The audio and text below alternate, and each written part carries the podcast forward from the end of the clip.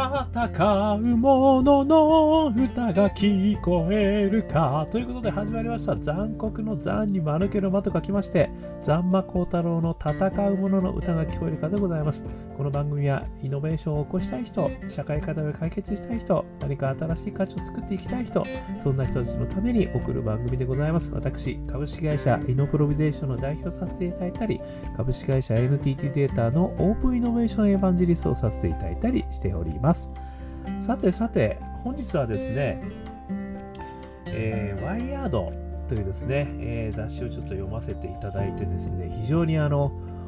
昨日の話とも符合し、そして新しいこれイノベーティブな考え方だなと思った考え方がありましたのでですね、えー、それをご紹介させていただくとともにですね、えー、私がこうイノベーション的な観点からですね、えー、私なりの解釈、そしてあの考え方というところですね、えー、まあ、あと感想ですね、お話ししていきたいと思っております。え、どんな内容かというとですね、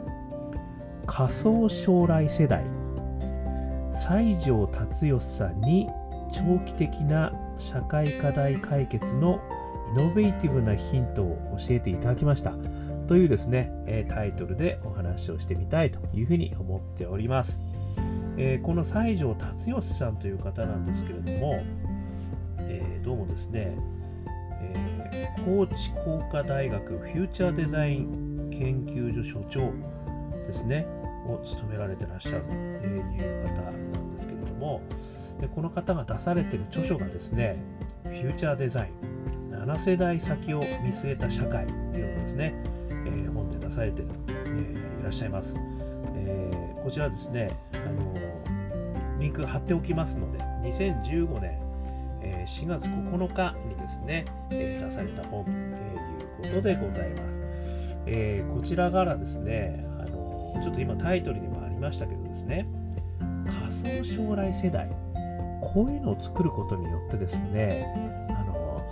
もっともっと未来の観点から今をこう議論できるということをですね、提唱されてるということなんですね。で、ちょっとここは引用させていただきますけども、将来世代に多大な影響を及ぼす意思決定の場にその世代がいない。それなら現代に仮想将来世代のような集団を構築できないかということをですね、ある場所で話したところですね、そこにいた方からですね、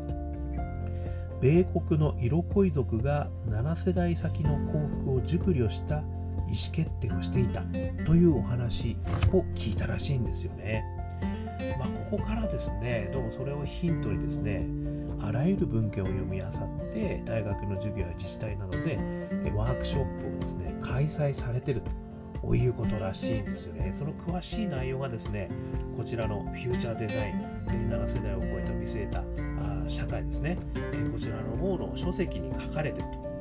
いうことなんですけども、あの私はまだちょっとこの書籍読めてなくてですね、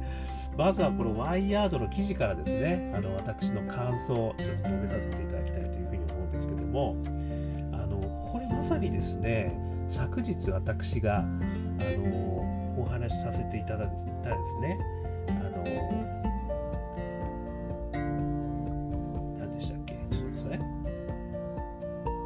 老化はありふれた病気である。でデビッド・ A・ シンクレア教授。この方がですね、あの老化は病気なので治せ治せるんだと。えー、要は、年齢はね、まだまだ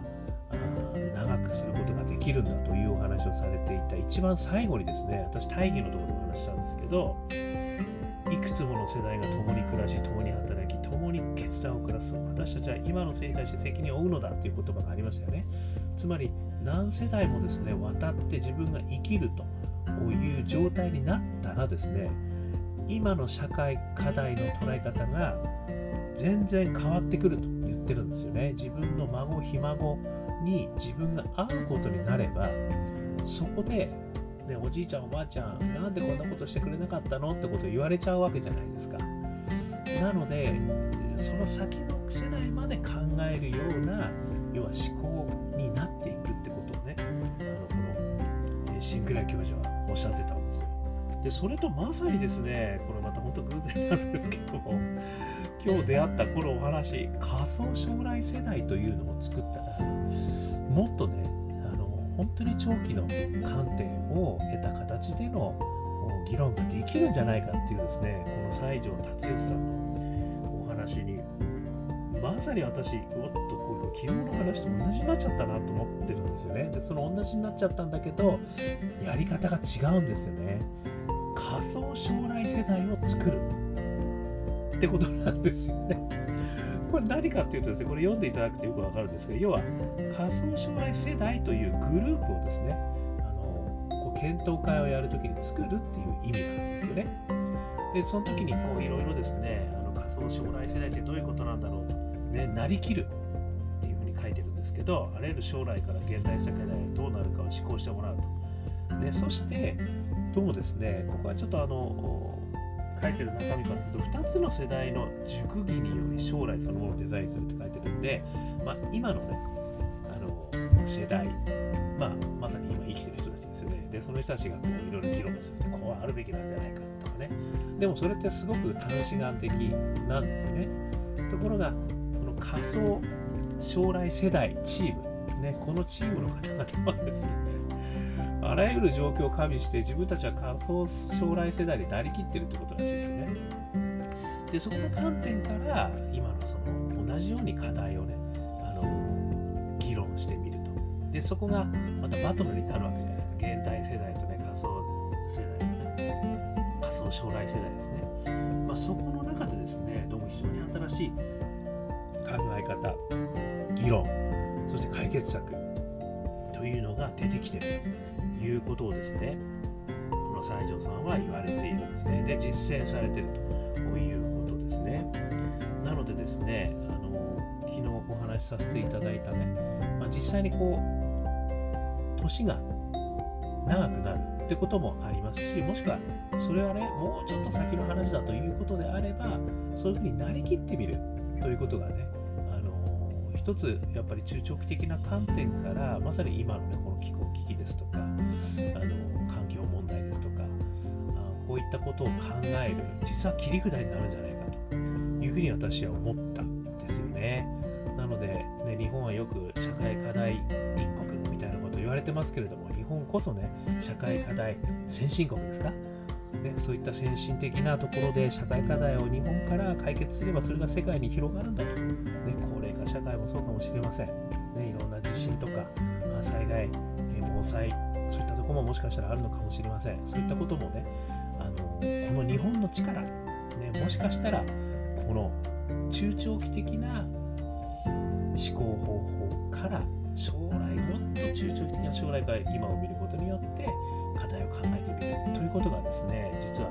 あのあるのかもしれないなって私非常に大きなヒントをいただいたということでございます。で以前ですね私は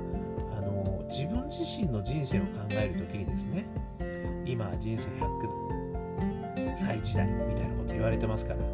自分が100歳になった時のことを想像してそしてそこから今を見てみた時に本当に今の自分このままでいいのか？お前なんであの時あんなことやんなかったんだともしくはあんなことやっちゃったんだとで今100歳をね幸せに生きるためにあの時にこんなことをやってくれればよかったのになっていうふうに思うと、ね、いうことによって今の生き方をですね改めて見直してみようと。これも考え方によってはですねあの同じようにその仮想自分のね仮想将来世代ではあるんですよね。あのそういうふうに見るとですね実はそのやっぱり100歳としてどう生きたいのかっていうことをまず考えますよねでそこから今この時点において自分はそこに向かってるのかってこともあるし向かうために何を今しなければいけないのかもしくはできるのかっていうことですよね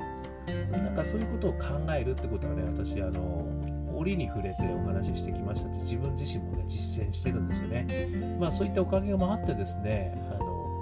独立をしたということも実はあるという話も以前お話をさせていただきましたけれども、まあ、こういう形でねそういう意味じゃその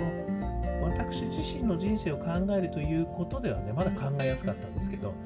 まあ、そうではないと、ね、やっぱり将来の人類を考えるためには7世代先の将来の気持ちになるんだと。でその将来の気持ちになりきった時に今の自分の世代が本当にお前らこんなことやってていいのか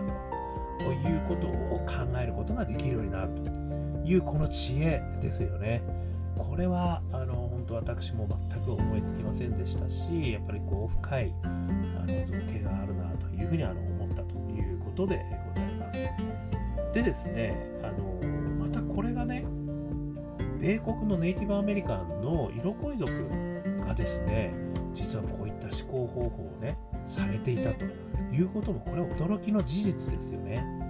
でもやっぱりこうよく考えてみると彼らっていうのはやっぱりこう自然と非常に共生していかなければいけない。もしくは自然と共生していく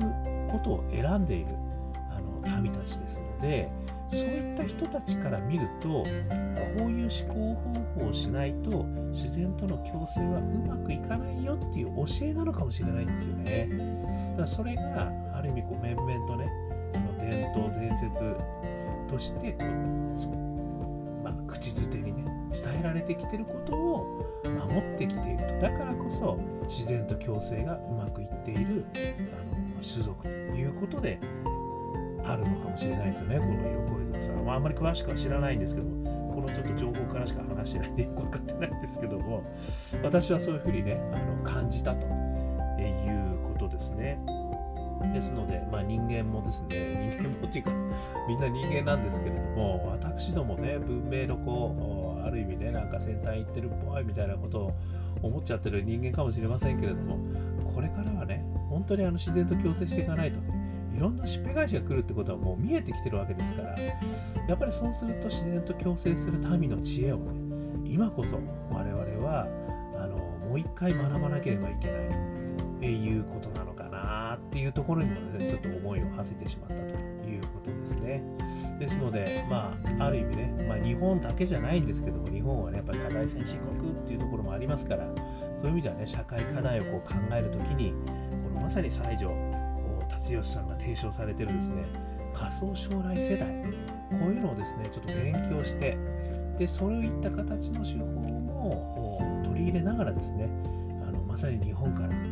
いったイノベーションを起こしていくヒントになるんじゃないかなということで、えー、思いました。ね、これは本当イノベーティブな思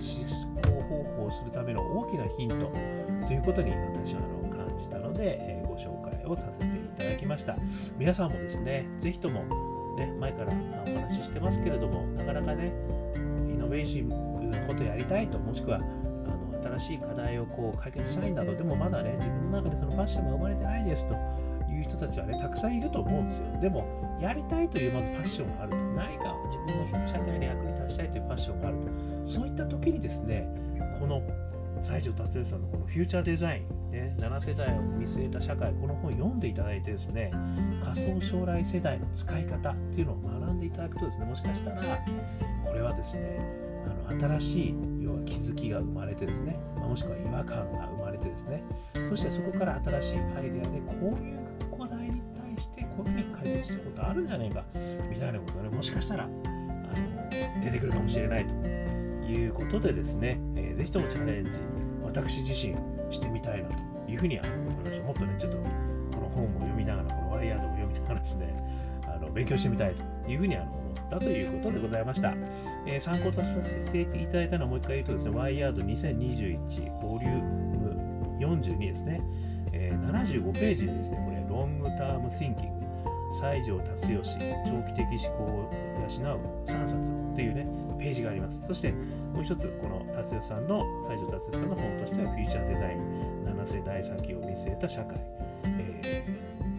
ー、2015年4月9日。ちょっとですね、えー、書房の名前難しくて読めないんでこれ見てください。私のリンク見てくださいということでね。はい。ということでご紹介させていただきました。少しでも参考になりましたら幸いです。ということでですね、えー、本日あ、日にち言ってませんでしたね。2022年2月、えー、2日の夜でございますね。はい、ということでございました。えー、今日も聞いていただきましてどうもありがとうございます。アンカー .fm 毎日配信してますんで、もしよかったら、えー、登録してください。そしたら毎日配信されますよ。それから、インスタグラム、ツイッター、フェイスブック、ね、残酷の座に丸けるま、光太郎、こちらの方もですね、毎日この記事を投稿しておりますので、よかったらそちらも見ていただいて、いいね、シェア、ね、えー、コメントいただけると嬉しいです。あとはですね、皆さん、元気が欲しい時には、アカペラグループ、香港ラッキーズの中年ワンダーランド。これを聞いていただくとですね、一発アドレナリンが出ます。えー、朝一発ここ頑張るぞっていう時にですね、ぜひとも、